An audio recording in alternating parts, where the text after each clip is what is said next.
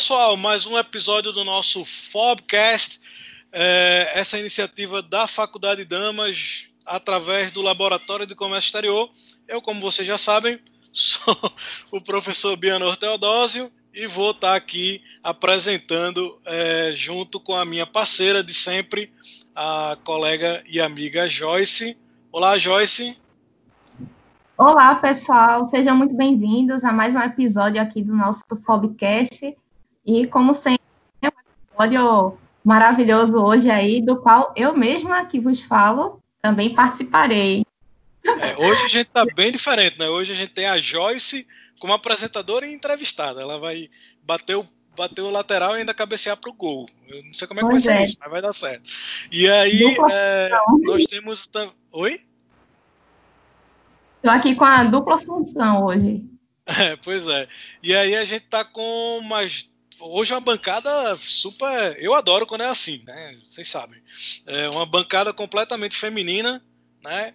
Com mais duas professoras do nosso curso, que vão ser apresentadas já já por, pelos nossos participantes. Então, hum. Joyce, qual é a temática que a gente vai ter hoje com as nossas professoras e, obviamente, com você também?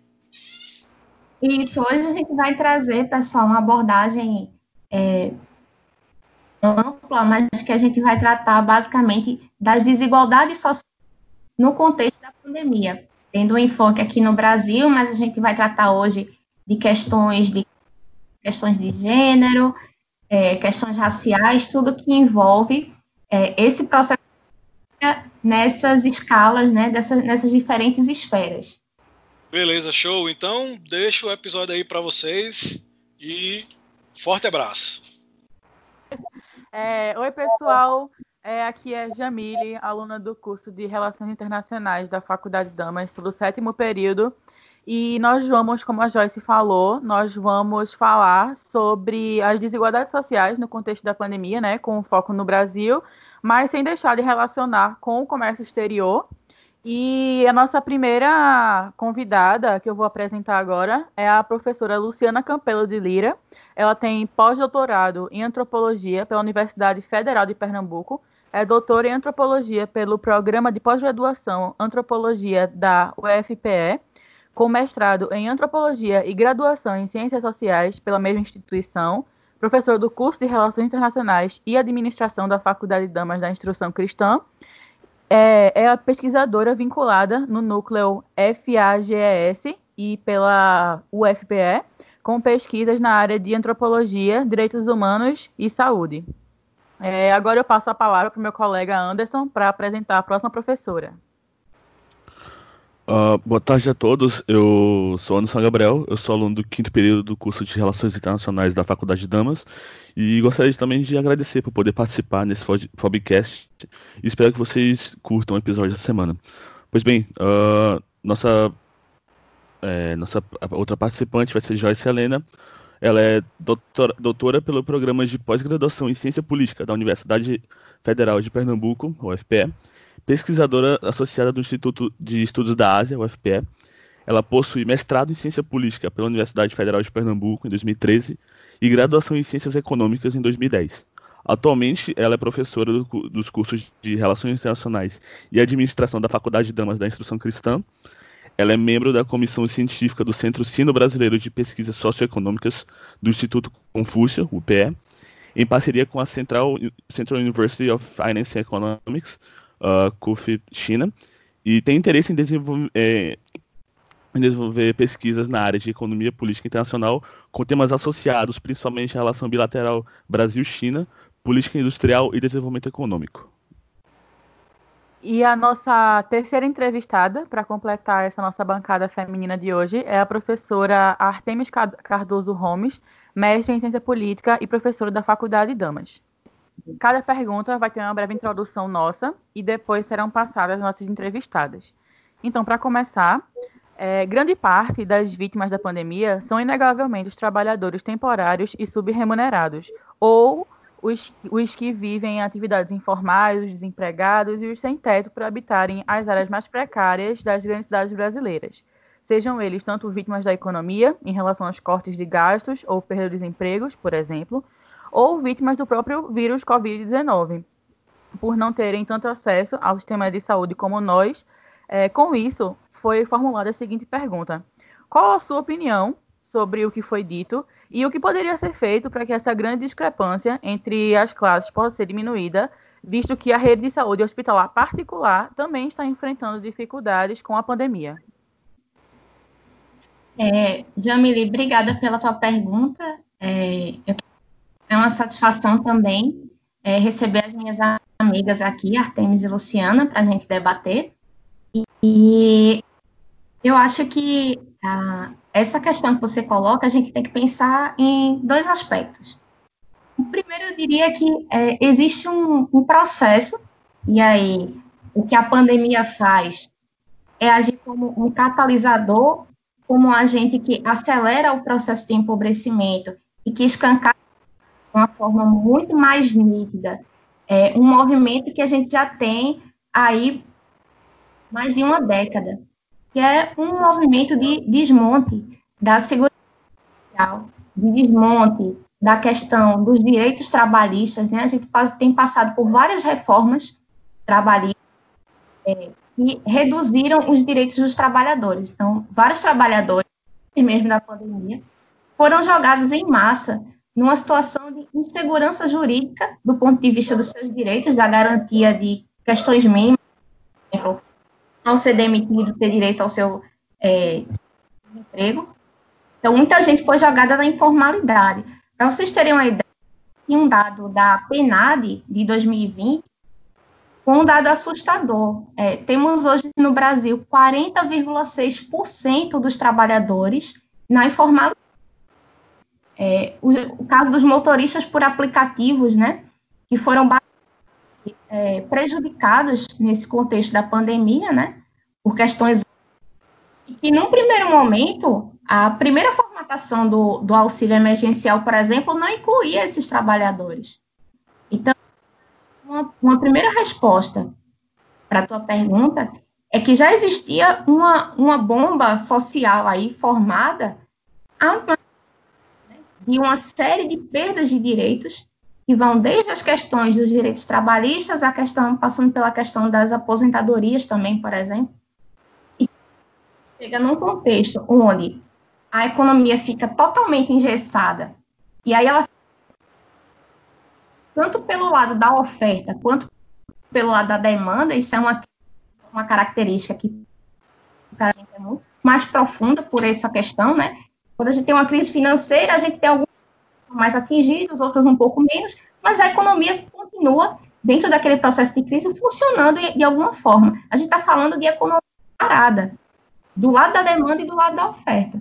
Então, a perda de empregos já seria algo entre aspas, é natural nesse, dentro desse processo. E aí, quando uma camada da população que a gente está falando aqui de 40%, que está totalmente desassistida do ponto de vista dessas trabalhistas, a gente tem o que temos visto, né, que a gente vai debater aqui ainda mais para frente, a questão do auxílio emergencial e todos os problemas relacionados a ele.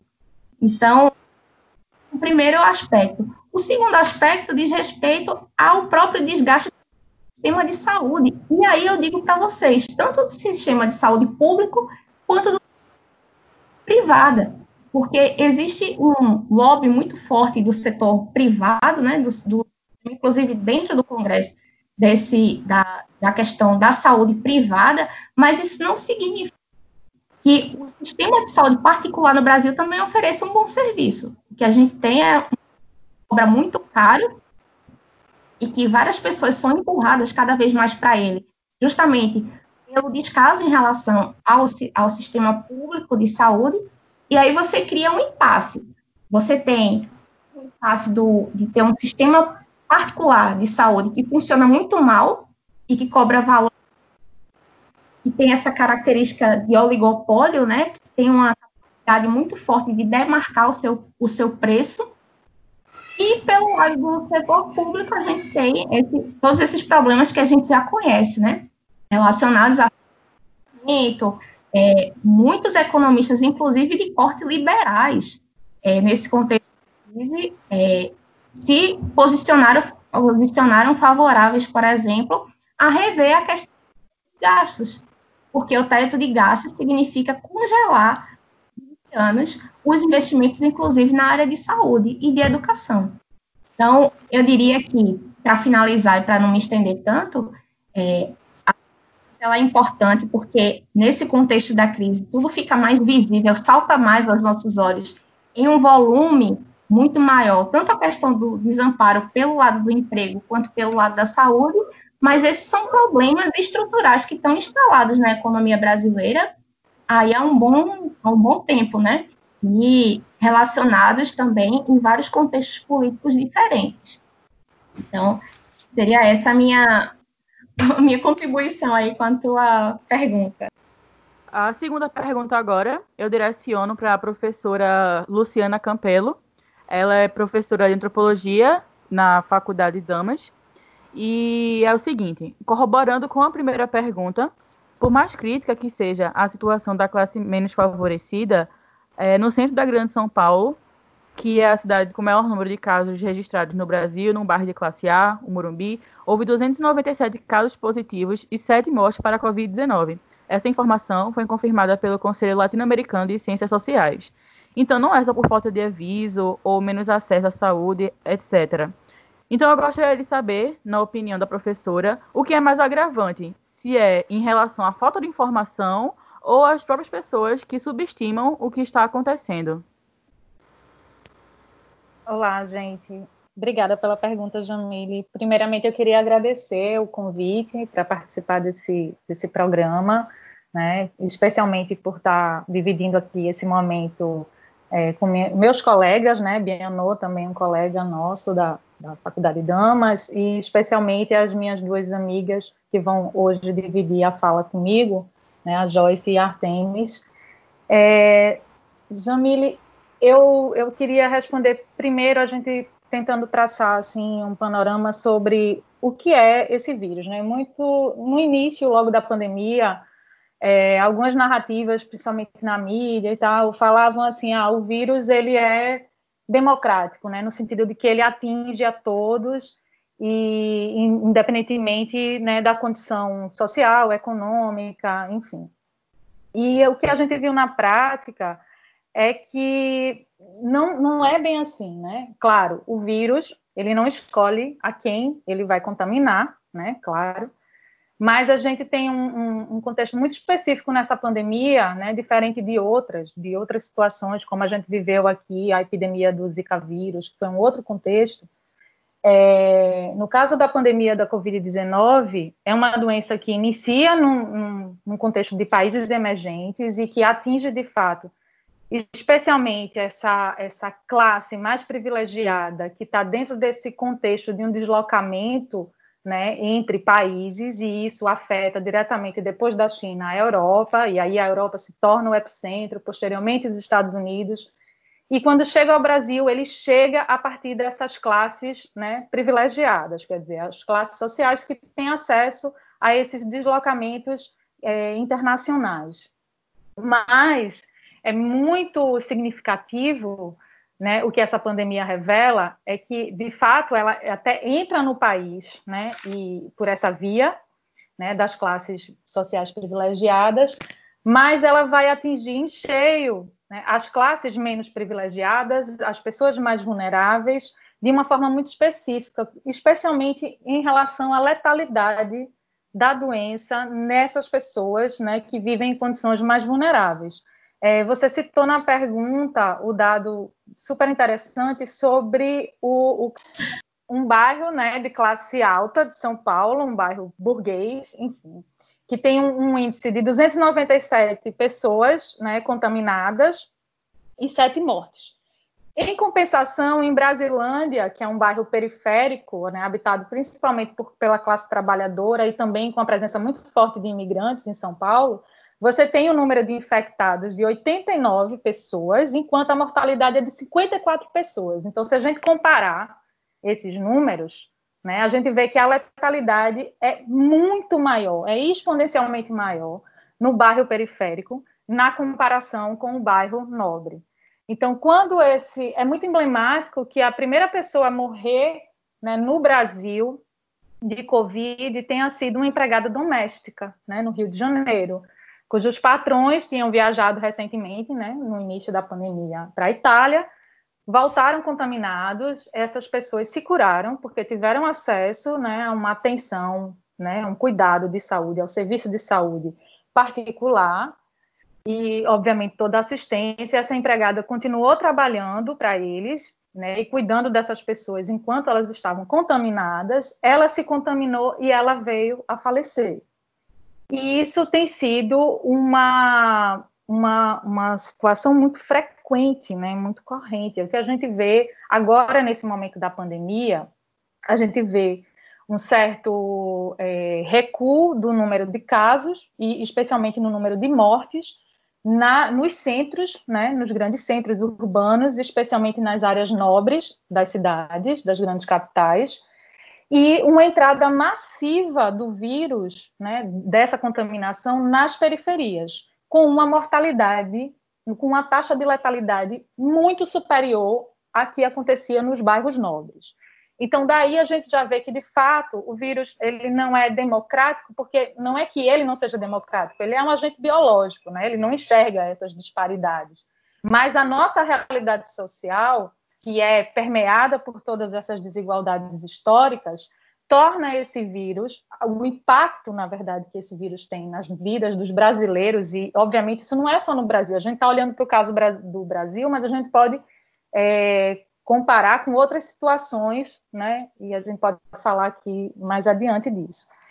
Mas é muito emblemático que agora a gente está, justamente desde abril, né, os especialistas vêm apontando para uma, uma, é, uma entrada massiva do vírus nas periferias.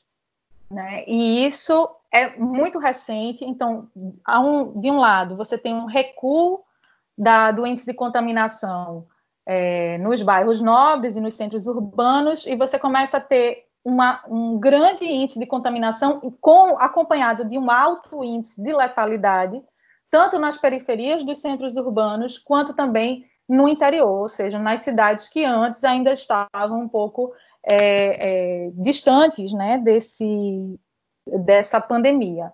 Isso tem acontecido particularmente aqui no estado de Pernambuco, mas em outras regiões do Brasil. Então, a, a gente tem uma série de indicadores que apontam que o vírus, né, ele atinge de fato, de forma muito mais grave, a população, que justamente é essa que Joyce já citou né, na, na fala dela, que são os trabalhadores precarizados, esses que não foram, não conseguiram fazer o isolamento social, porque a condição de trabalho precarizada não permitiu que esse isolamento fosse efetivado, isso é um outro componente que também explica esse recuo nas classes sociais mais é, privilegiadas, né? E um alto índice de contaminação nas classes populares. E, além de tudo, a assistência à saúde, né, que é completamente distinta, apesar do SUS ter um papel importantíssimo, ele tem se mostrado mais do que nunca essencial nesse momento, né, porque só o SUS para dar conta dessa, desse problema de saúde pública, mas a gente sabe que o SUS vem sofrendo um processo de sucateamento né, nos últimos anos, especialmente com, com essa a PEC do, teste, do, do teto de gastos, que a Joyce citou, e já vinha de um processo né, histórico de, de sucateamento, e que, obviamente, não consegue dar conta num momento como esse, quando a demanda né, por um, um tipo de assistência intensiva, que requer uma tecnologia específica, né, como são os respiradores, os, os ventiladores artificiais, enfim, e todo o, o, o, o aparato tecnológico para dar um atendimento adequado a essa população, ele não vai ser suficiente, ele não vai suprir no momento que a pandemia atinge o pico. E aí, obviamente, essas pessoas são as pessoas que procuram o SUS, porque 67% da, dos, das pessoas que, que procuram o SUS, que dependem da assistência do SUS, são habitantes de periferia e são pessoas negras, que aí é um outro recorte que eu queria voltar posteriormente, porque no Brasil a gente não pode falar em desigualdade de classe sem falar em desigualdade racial, porque está intrinsecamente relacionado. É, mas esse é só para a gente tentar entender um pouco que não é tão simples assim quando a gente enxerga. É porque a tua pergunta, na verdade, foi sobre a explicação né, disso, se era pior a falta de condições para o enfrentamento da epidemia, da pandemia, desculpa, ou é, a falta de, de, informação e de adesão, né? Porque essas classes privilegiadas, mesmo com toda a informação, se contaminaram. Claro, porque o vírus está circulando e todos vão se contaminar, né? Todas as classes vão ser atingidas em algum momento. Mas a forma, né, os mecanismos que nós temos para poder, é, para a gente poder se defender, tanto no, no, no que tange a prevenção, podendo fazer o distanciamento social, quanto a assistência à saúde, caso se contamine, são mecanismos distintos, são condições distintas que a gente encontra, né? De, tanto de acesso à saúde, né, de assistência à saúde, quanto do, da própria possibilidade de se prevenir, de se isolar socialmente. Nesse sentido, é, as condições sociais, de fato, respondendo a tua pergunta, é, para mim, é o que prepondera e é o que é o fator definidor tanto da possibilidade de contaminação quanto da, do agravamento do caso e da, da taxa de letalidade né, da, da doença. Muito pertinente sua fala e concordo com tudo que a senhora falou. Então, agora, a terceira pergunta, eu vou direcioná-la à professora Artemis Cardoso Gomes, mestre em ciência política e professora da Faculdade Damas. E é o seguinte: é, como a gente já sabe, existem muitas formas de desigualdade, umas mais faladas que as outras, pouco menos faladas, mas com grau de importância igualmente relevante. Por exemplo, o racismo. Ou os grandes esquecidos, como os moradores de rua e os presos. Com isso, se a sociedade não é democrática, mas extremamente desigual, como ter um Estado democrático de direito? Bom, gente, é, eu gostaria de, antes de responder a Jamile, agradecer o convite né, do professor Bianô, da professora Joyce, para estar aqui junto com, com Luciana e com vocês, né, participando e dando alguma contribuição. E vejam bem, essa pergunta né, que a Jamile fez é muito interessante porque ela, ela nos traz algumas questões é, para reflexão, né? Questões que às vezes a gente não não para para pensar a respeito, sobretudo nas sociedades é, capitalistas, né? Porque a gente tem essa ideia de Estado democrático, sobretudo relacionada aos direitos de primeira geração ou primeira dimensão, que são as liberdades, né? É, o direito de ir e vir, o direito de se expressar, a liberdade de crença, são aqueles direitos que a gente percebe, né, que não exigem uma contraprestação efetiva do Estado. Ou seja, é um é simplesmente uma forma de limitar o poder do Estado sobre o indivíduo. Então, nas sociedades ocidentais e capitalistas, a gente relaciona muito o Estado democrático há esses direitos da primeira dimensão. E aí, quando a gente tem uma pandemia como o Covid-19, né, essa causada pelo Covid-19, é, se escancara de forma muito latente, né, de forma bastante forte, as desigualdades sociais. E aí a gente se volta para os direitos de segunda dimensão e para os direitos até de terceira dimensão, né, os direitos de segunda dimensão, sendo aqueles direitos relacionados à necessidade da presença do Estado, não na vida das pessoas, não na moral das pessoas, mas como aquele que vai prestar os serviços essenciais. Então fica muito clara a fica muito clara a necessidade da participação do Estado cumprindo o seu papel de prestar serviços como saúde, educação, é, o direito à moradia e etc., que são aqueles chamados direitos de segunda dimensão, os direitos sociais, econômicos e culturais, que exigem né, uma contraprestação efetiva do Estado, no sentido de possibilitar às pessoas o acesso a esses direitos, que são direitos que vão ter um, um resultado direto né, na redução das desigualdades sociais. E não há como você ter um Estado democrático, ou seja, um Estado que se propõe né, a ser o resultado da vontade de um povo que só serve para uma minoria, né? E aí a gente fica com isso muito claro, de forma bem escancarada, quando a gente tem um, um, uma necessidade que surge, como surgiu essa agora, né? Essa pandemia, de forma imediata, de forma é, bastante agressiva, né? E sem, sem dar tempo para que se preparem, né? Então ficou muito claro, por exemplo, que o SUS ele vinha e vem sendo sucateado, que a gente estava com uma pressão muito forte, porque a gente tem um lobby muito grande aí das empresas privadas que lidam com saúde, né? E que está, estão dentro do governo, na verdade. Então, isso tudo fica muito claro e se percebe também a necessidade de fortalecer esse sistema de saúde. E, e muito mais do que isso, eu acho que o que ficou muito claro com a pandemia foi uma característica que é a característica uma das características principais dos direitos humanos, que é a complementaridade. Não adianta você falar em saúde se você não tem educação, não adianta você falar em educação se você não tem o direito à moradia adequada né, garantido, são direitos complementares. Então, hoje, para que você tenha uma população que compreenda né, essa questão da necessidade, por exemplo, do distanciamento social, a educação faz parte desse processo.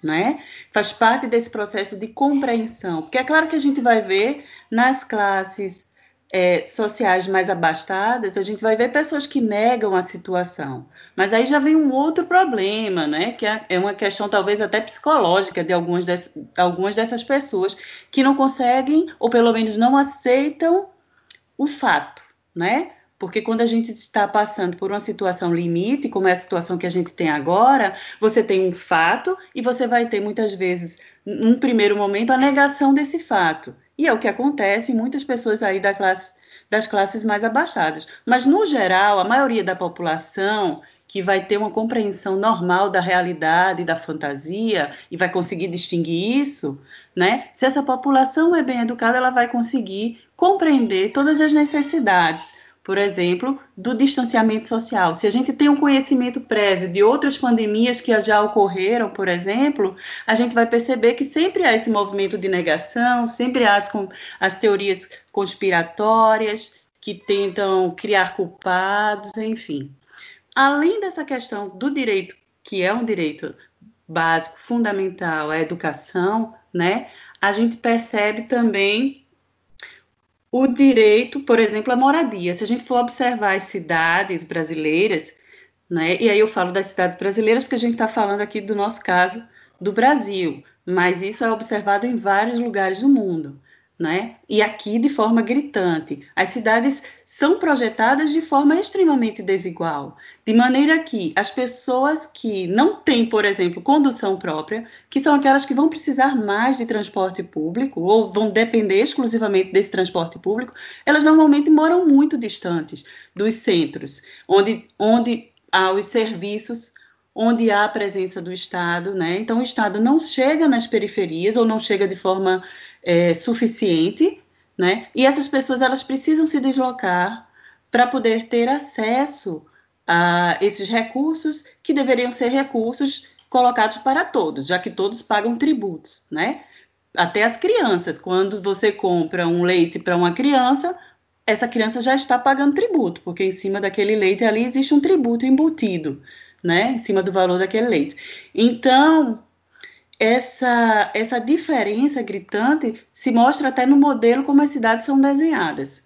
Né? A gente tem as pessoas que mais precisam do transporte público morando mais distante, nas periferias, que não têm acesso aos serviços públicos nem a serviços privados também, muitas vezes. Então, tudo isso faz com que esse Estado democrático de direito ele fique muito exposto, né? Exposto no sentido da gente perceber que aquilo que a gente tem como democracia talvez não seja exatamente isso, né?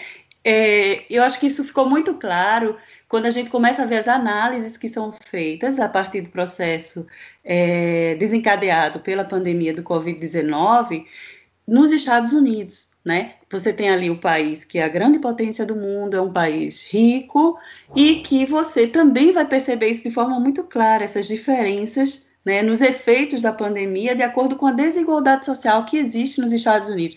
Vejam que a gente sabe que existe desigualdade em qualquer lugar do mundo e sempre vai existir. Mas, se a gente pensa na situação da Europa, por exemplo, enquanto estava se passando na Europa, não havia muito esse debate das desigualdades, porque, embora, claro, há diferenças também, também há desigualdade, a gente tem, o modelo de bem-estar social tem passado por uma precarização imensa, né, nem sei se ainda existe, é, na Europa, mas a discussão que se coloca sobre os efeitos da pandemia nas diferentes classes, classes sociais vai se dar, sobretudo, quando a pandemia chega nos Estados Unidos.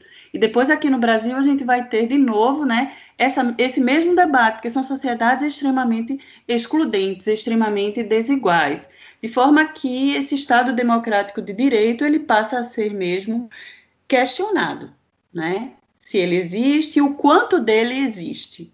Então, para não me estender mais, eu vou ficar por aqui e depois a gente vai colocando outras questões. Obrigada, Jamile. De nada, professora. Muito obrigada pelos seus aportes. É, eu agora vou passar a palavra para o meu colega Anderson, que ele vai dar continuidade com as perguntas dele. Muito bem. A quarta pergunta, eu acho que vai ser mais direcionada também para Artemis, que eu queria pegar naquele cenário legislativo. E a pergunta vai ser um, que a gente está vendo esse auxílio emergencial sendo entregue a diversas pessoas no Brasil, mesmo apresentando várias dificuldades, além de uh, infelizmente, certas pessoas estarem fraudando e recebendo valor, mesmo sem haver a real necessidade. Entretanto, uh, a parte que é realmente necessitada, como moradores de rua, estão ficando fora dessa, uh, por causa de condições, sem recursos, informações. Uh, qual a sua opinião diante dessa situação e que atitude o governo federal, no, no cenário legislativo, digamos, uh, poderia tomar diante deste evento?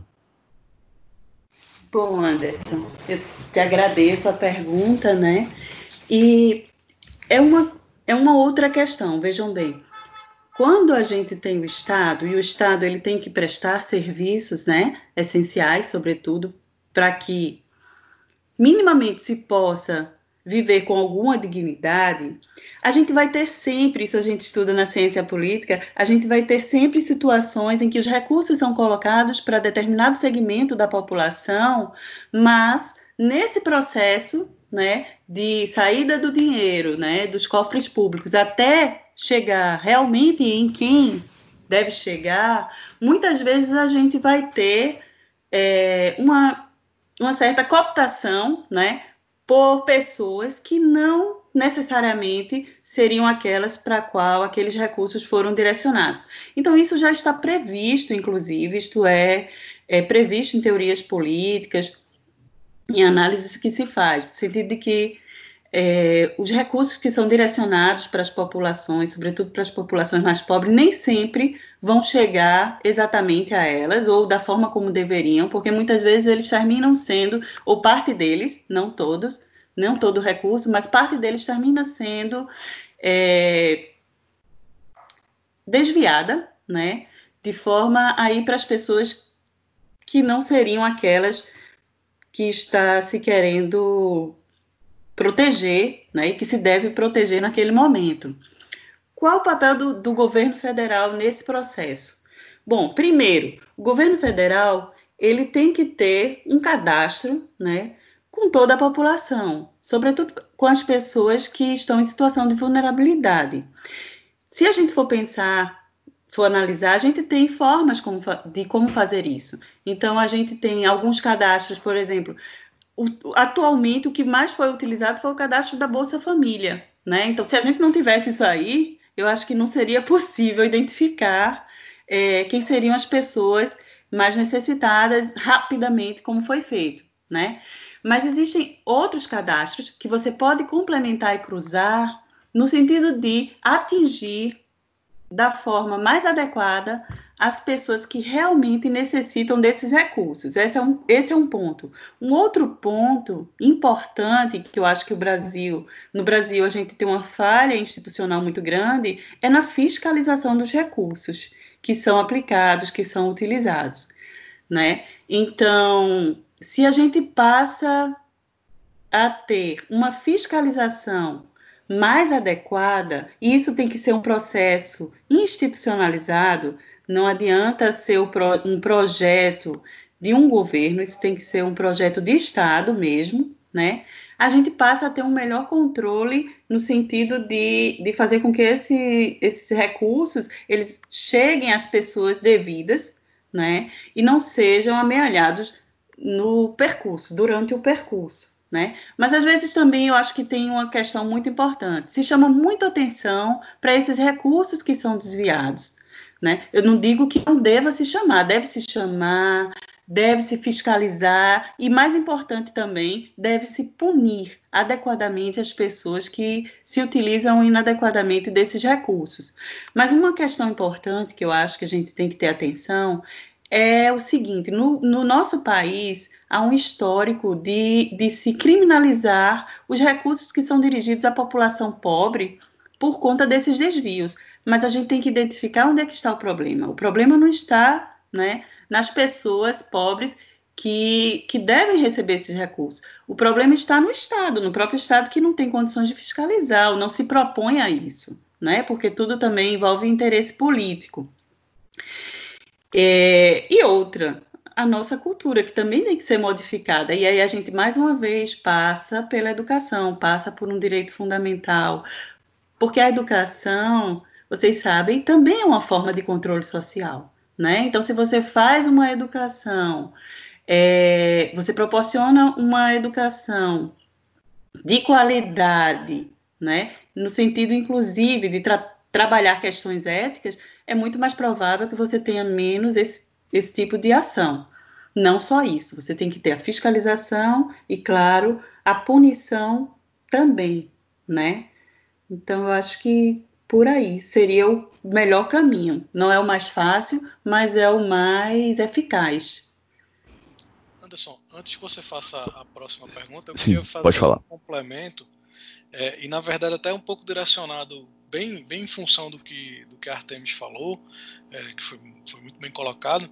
E, mas eu queria fazer um, um, adendo aí em relação, até perguntando à própria Luciana, porque eu acho que tem um, um fator interessante em relação a essa, todas essas questões de, de recursos para as pessoas com, em vulnerabilidade, para as pessoas de classes mais baixas, e aí você fica meio impressionado com relação a, por exemplo, um terço da classe média, né, ou seja, ali na, na base da, da classe B e A, fazendo pedidos para receber esse tipo de esse tipo de benefício, né?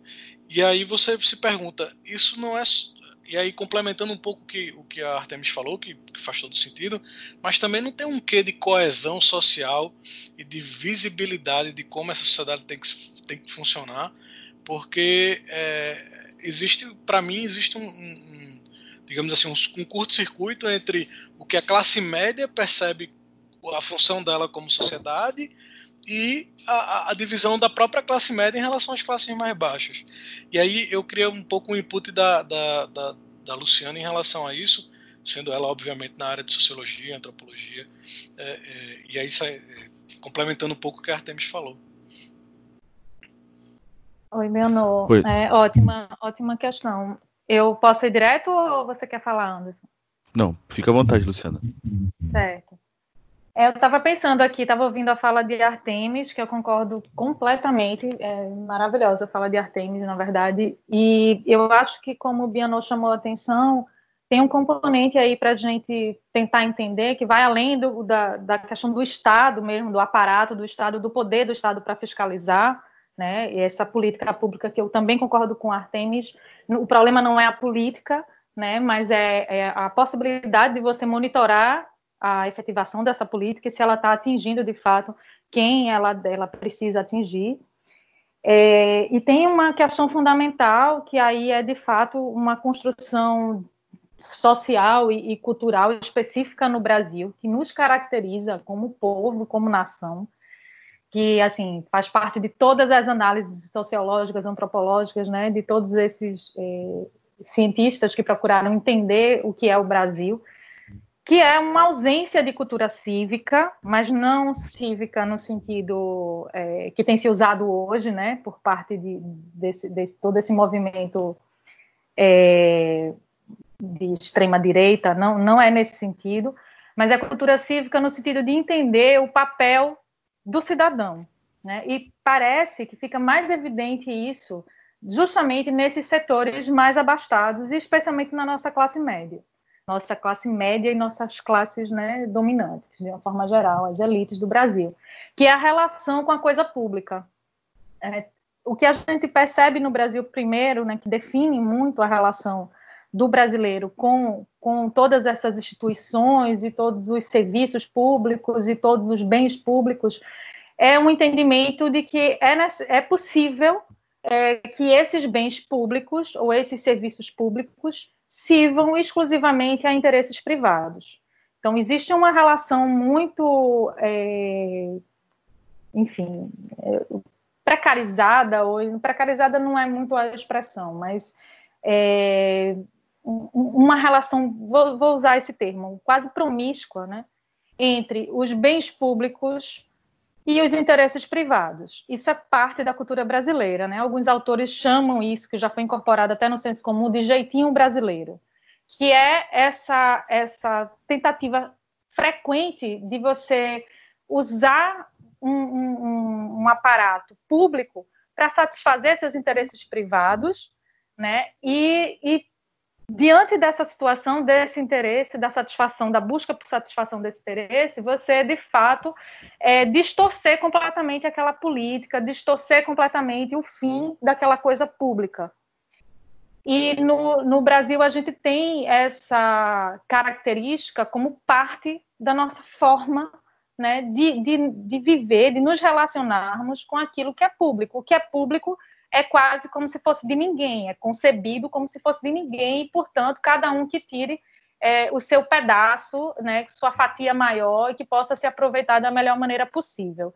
A gente teve, teve aqui algum, algum de vocês que comentou que um amigo é, pediu esse auxílio, né, e usou esse auxílio para tomar cachaça, aqui no chat, você, alguém comentou.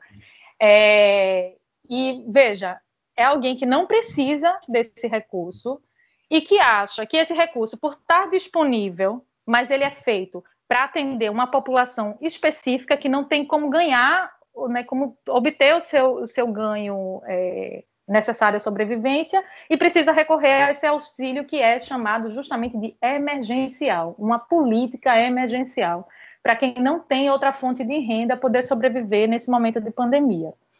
E essas pessoas, como exemplo do, do colega né, que, que vocês citaram, é, acha que por estar disponível ele não pertence a ninguém. E ele não pertence a ninguém e, portanto, ele que não precisa pode é, se apropriar desse recurso para usar para sua finalidade específica, seja para comprar cachaça ou qualquer outra é, utilidade é, distorcida né, desse bem.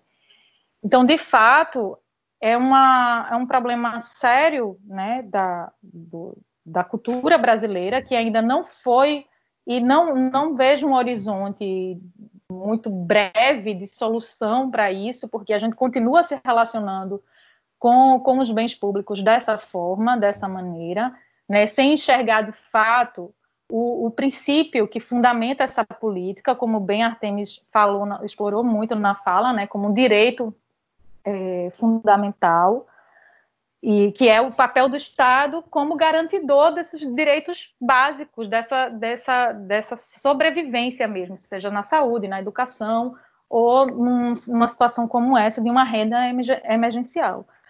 Então, a gente vem de um histórico de formação da sociedade brasileira, onde esse componente sempre esteve presente, e especialmente as classes abastadas se relacionaram com, com a política pública dessa forma, né? E, e é que é muito difícil de ser transformado, porque a gente vê isso se reproduzindo no nível mais macro, né? Na própria política, a gente está sempre é, imersos em, em, escândalos cotidianos sobre fraudes licitação, né, em todos os tipos de, de, de manobras para poder pessoas, né, ou grupos econômicos é, se, se, satisfazerem, né, em, em seus objetivos particulares daquele recurso que é público.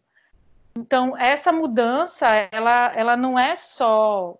Ela passa, obviamente, por tudo isso que a Artemis apontou, isso é, é essencial, isso é, acho que, é a primeira coisa para se estruturar, porque é papel do Estado a fiscalização desses recursos, mas passa também né, por uma mudança de mentalidade, uma mudança na cultura e na concepção que o brasileiro precisa ter do que significa né, esse tipo de recurso, esse tipo de política pública e para qual é a utilidade desse recurso e, de fato, o princípio de uma ordem democrática onde as pessoas que precisam dessa política e desse recurso é que devem ser beneficiadas por ele. Não sei se eu respondi totalmente, mas, enfim, foi uma tentativa. Não, foi perfeito a, a resposta de todos vocês e eu concordo plenamente. É, coisa que me chamou muita atenção foi na parte da cultura, né? Aquela brasileirice que o pessoal, o povo brasileiro, né? Eles tentam tirar proveito até de uma situação tão precária que tá, a gente está passando. Né? É triste ver isso. Exatamente. E está nisso, né? Está nessa estrutura maior, na, desde a, dessa, dessas artimanhas, essas manobras políticas que acontecem, que permeiam todo o sistema é, político e de gestão pública no Brasil, até o comportamento cotidiano do cidadão comum. Né? Exato, é e uma coisa que é construída não... ao longo do tempo.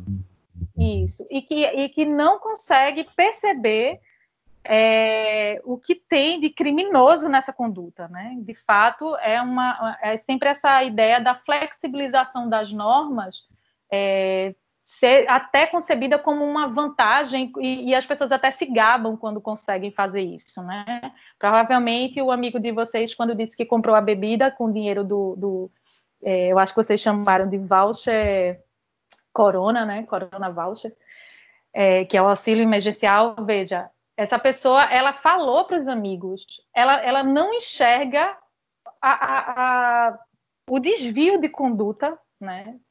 Dela, de, dessa pessoa, quando ela opta por, por fazer isso que ela fez. E aí é a naturalização mesmo desse processo histórico, né, de flexibilizar a ordem pública em, em prol do, de, de interesses privados. Pois bem, obrigado pelas respostas de todos vocês. Foi ótimo, não tenho como discordar. pois, uh, pois bem, então a próxima pergunta Uh, eu vou direcionar mais para a Luciana, que eu quero pegar mais aquele cenário mais uh, social. Uh, pois bem, Visto o imenso impacto que o nosso país tem sofrido com a pandemia do novo coronavírus, onde o índice de desemprego tem subido bastante e a, a nossa economia tem reduzido drasticamente dentre diversos outros impactos negativos, a senhora acha que o atraso do governo em ter declarado lockdown ou ter é, alguma medida contra essa pandemia foi um agravante nessa situação que a gente se encontra? Uh, o que a senhora acha que é, é, deveria ser feito dada a péssima situação atual? Oi, Anderson. É, eu acho, é, a gente não tem nem como achar, na verdade. Eu acho que está bem evidente, assim, se a gente comparar com, inclusive com, com outras situações, a gente sempre tem que fazer esse exercício comparativo, né? E, e ver o que é que foi feito, no, o que é que os países que, quando eles decretaram o lockdown de forma mais é, ágil, qual foi o impacto, né, desse desse decreto nesse índice de contaminação e de mortalidade. Né? A gente tem visto o resultado do atraso é, do lockdown aqui no Brasil, até porque não foi declarado o lockdown é, nacionalmente, ele não foi declarado. A gente tem uma série de problemas, né? Inicia com uma, uma, uma dissintonia, uma falta de sintonia completa entre é, aquilo que é colocado, né, a direção, o direcionamento do governo federal, da instância federativa, e dos governos estaduais. E desde o início a gente tem, primeiro, uma relação de enfrentamento entre essa instância né, é, federal e os governos estaduais, especialmente porque a posição é, do, do chefe do executivo foi, desde o início, de eh, minimizar o impacto dessa pandemia na saúde dos brasileiros e é, superdimensionar o impacto econômico, que obviamente existe, não ia deixar de existir, né? E aí a estratégia de minimizar o efeito sobre a saúde dos brasileiros é, da pandemia como estratégia para salvar a economia foi um erro crucial. Isso a gente, obviamente, é muito claro que um país que vai ter a, a, sua, a saúde da sua população atingida de uma forma massiva, ele não tem como sustentar uma economia que já vinha né, num processo de crise. Obviamente, a Joyce vai poder falar melhor sobre isso, não é minha área, mas assim, a gente,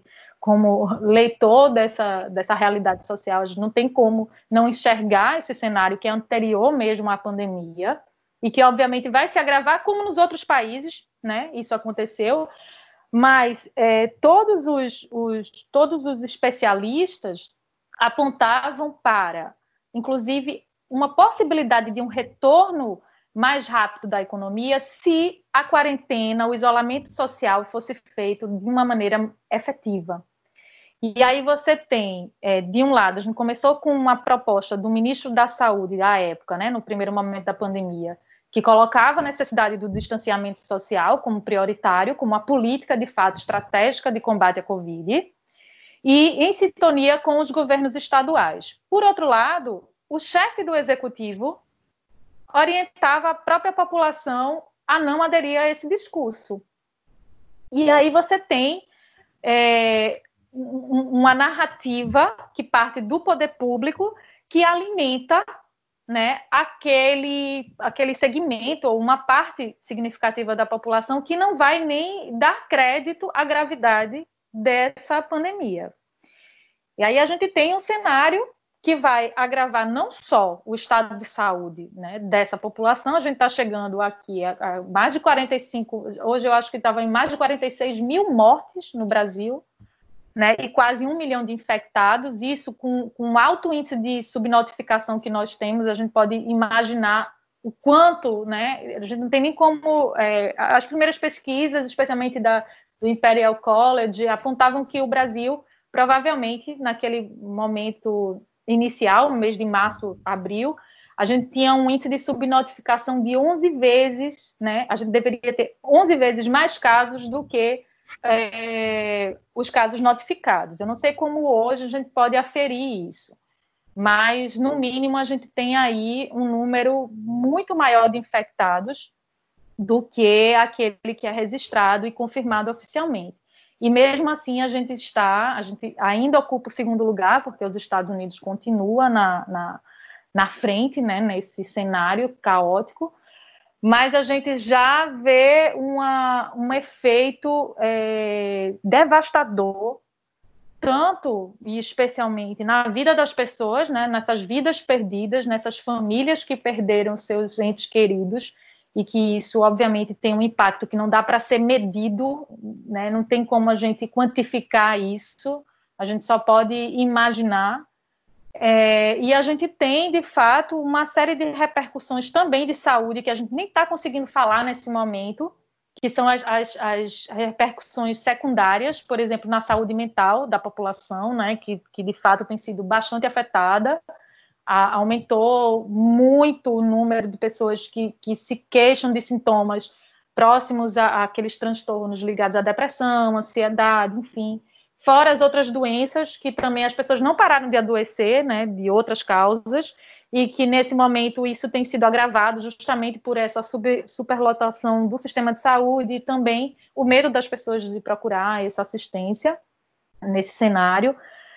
E a gente tem um impacto absoluto na economia, porque não é só né, a Covid no sentido da, da doença, que de fato já por si só já causa esse impacto, mas você tem uma série de equívocos na própria administração pública mesmo da crise que gerou essa essa um lockdown que não funcionou totalmente, a gente nunca chegou ao índice de, de isolamento, que é o índice de, indicado, que é consenso mundial, né, entre os especialistas, da, o, o consenso também para a OMS do índice de, de, de isolamento necessário para conter, para segurar a curva, a gente nunca conseguiu chegar, que é mais de 70% da população isolada, a gente não consegue alcançar. E agora a gente já está, a gente continua numa curva ascendente em número de casos de contaminação e de mortes, e a gente já está num processo de reabertura,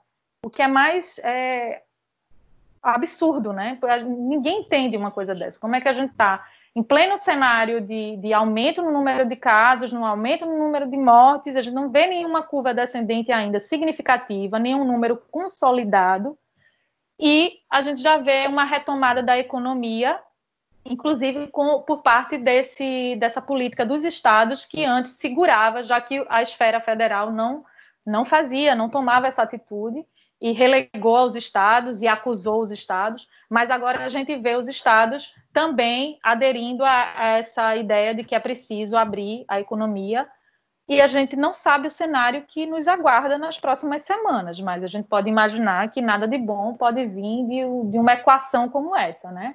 Um índice de contaminação ainda alto e uma reabertura é, gradual, mas que já, já é bem significativa é, de fato, a gente tem sim esse lockdown é, que nunca chegou e que, quando chegou, foi por uma iniciativa dos governos estaduais e ainda assim, precipitadamente, foi é, se abriu mão dele, né?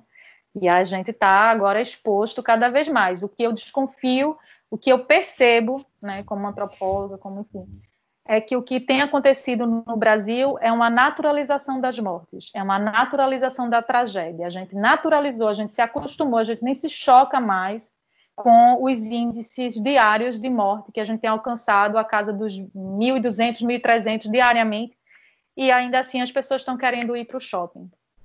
É isso. Joyce?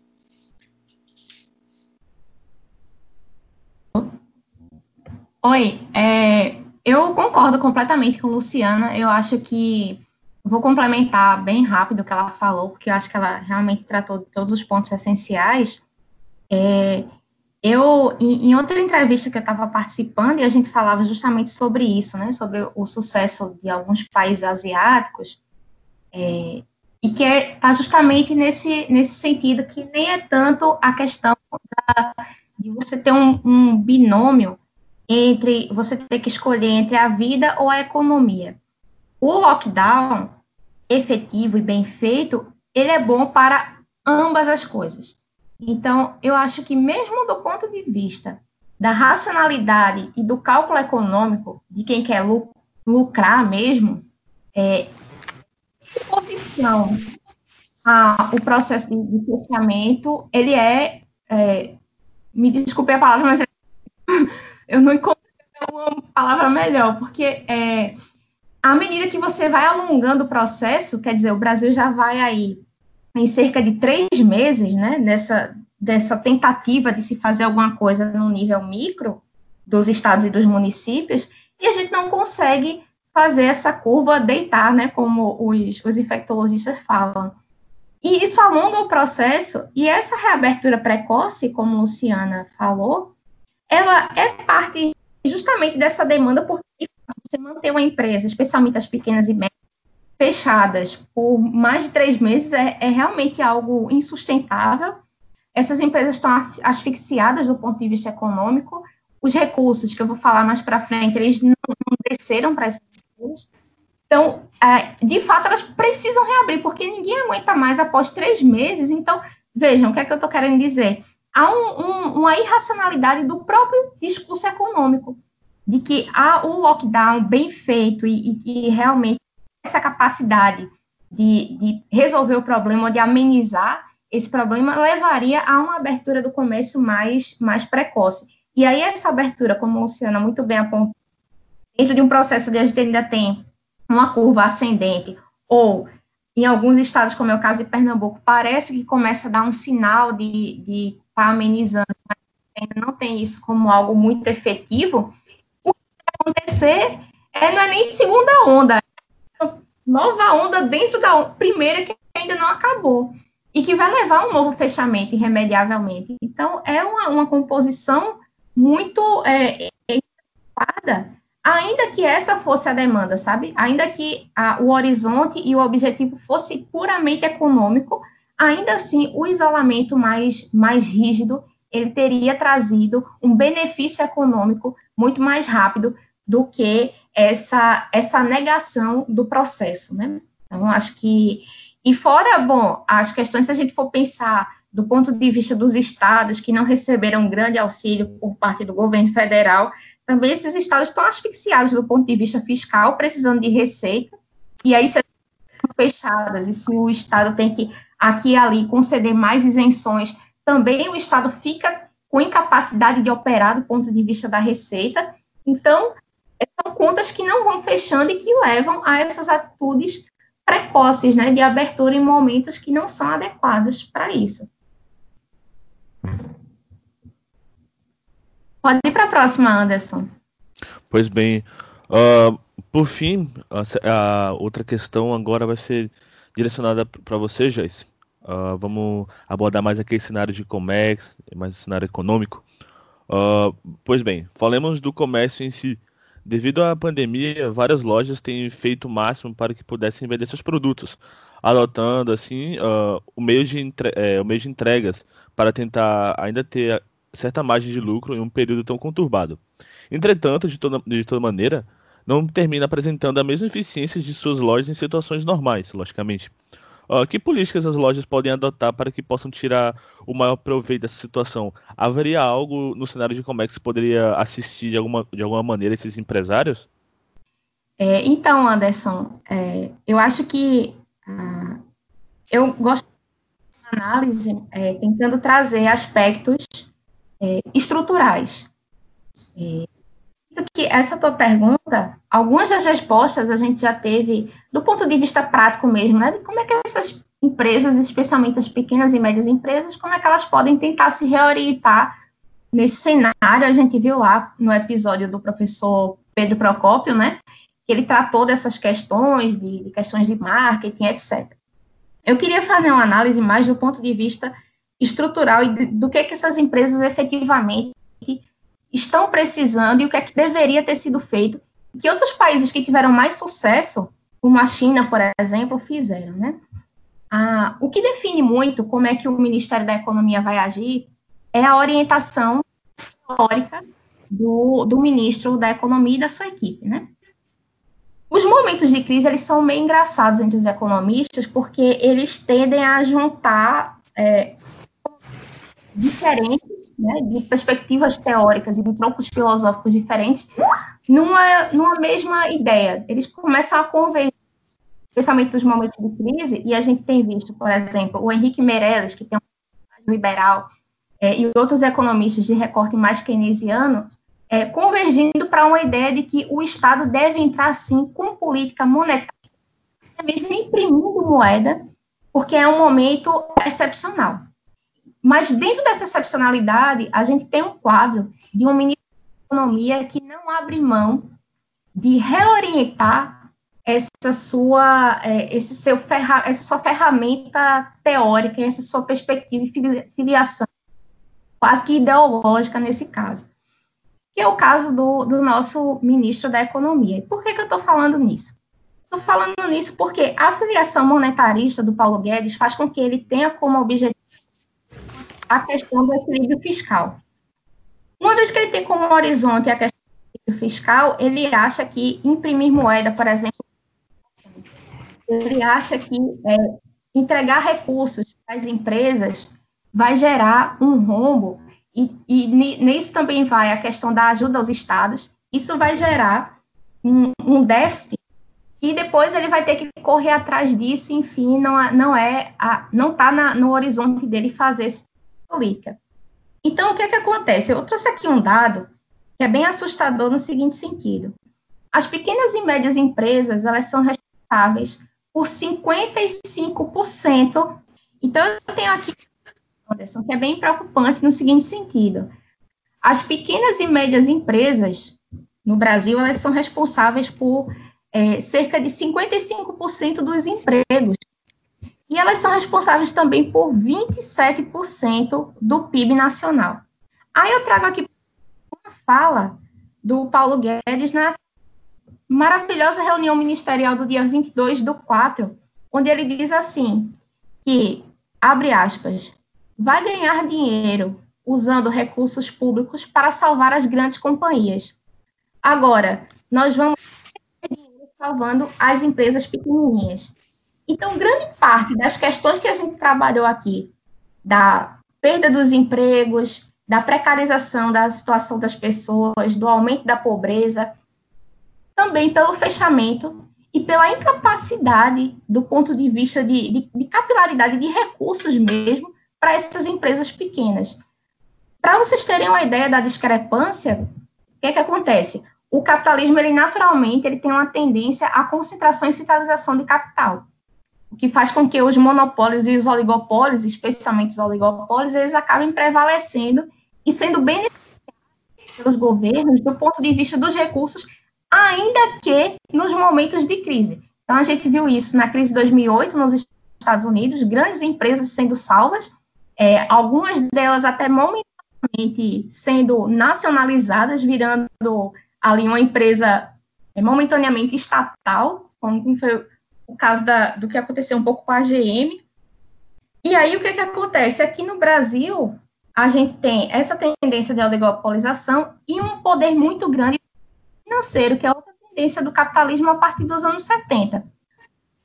Falando nisso tudo, porque a gente vai ver agora, associando a fala do Paulo Guedes ao montante de recursos que foi destinado ao setor financeiro no Brasil.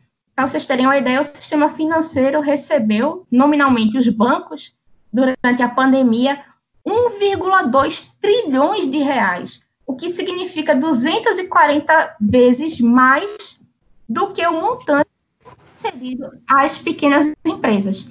Eu vou repetir esse valor para vocês. 240 vezes mais recursos foram destinados aos bancos, ao salvamento dos bancos, do que às pequenas empresas as pequenas e médias empresas que são responsáveis por 50% dos empregos no Brasil. Então, esse é o cenário. Para mim, é um cenário caótico de que essas empresas, e aí você falou do comércio exterior, eu acho que todo mundo vai ser impactado, desde as maiores até as menores. O comércio internacional, ele vai, a gente tem visto aí projeções de quedas de 9% do PIB de vários países, então isso vai afetar o comércio internacional. Mas essas empresas, elas têm maior acesso a recursos e elas têm maior capacidade de redirecionar a sua oferta. Então, as empresas grandes, elas têm melhor possibilidade de exportar. A gente já discutiu isso aqui em outros episódios, aqui do, do Lab Comics, de como é difícil para a pequena empresa conseguir exportar. E não é só uma questão burocrática, é de falta de acesso a recursos, a informação de como fazer isso. Então, a, eu queria chamar a atenção desse, dessa discrepância e dessa, dessa distorção. Já que a gente está num episódio que fala de desigualdade, mesmo quando a gente olha produtivo da economia, esse lado produtivo também passa por uma mini, digamos, luta de classes, no sentido de que as grandes empresas, os grandes oligopólios, e em especial o setor financeiro, foi 240 vezes mais beneficiados do que os setores Joyce, eu, eu queria fazer um complemento, Joyce, assim, sempre quando tu fala eu fico empolgado, né?